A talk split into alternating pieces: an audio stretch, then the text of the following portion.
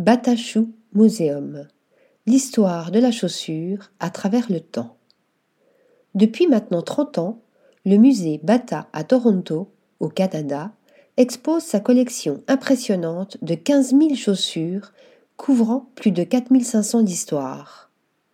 Le Batachou Museum, installé dans le bâtiment emblématique de l'architecte Raymond Moriana, célèbre le rôle, le style, la fonction et l'évolution des chaussures.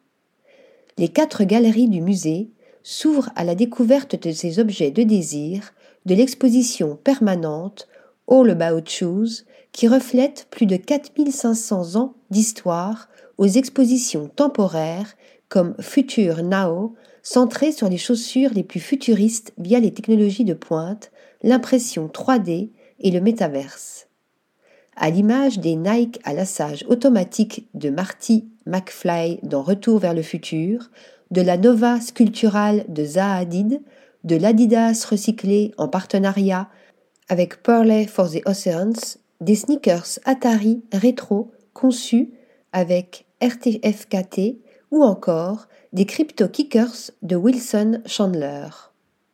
À l'origine de l'institution, Sonia Bata 1926-2018, l'épouse du fondateur de Bata. On lui doit l'une des plus importantes collections au monde, ainsi que la Bata Shoe Museum Foundation, centre international de recherche sur les chaussures, qui a permis la création du musée en 1995. Rendez-vous majeur.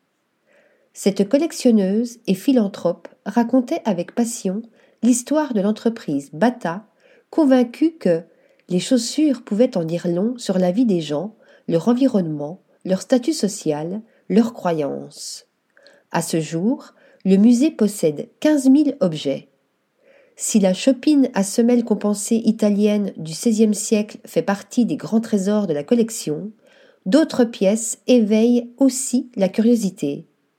Le BSM détient ainsi une paire de sols à déboguer, les châtaignes, des sandales égyptiennes antiques, des chaussures archéologiques des premières civilisations sur Terre, des modèles médiévaux ou encore des souliers autochtones d'Amérique du Nord et circumpolaires.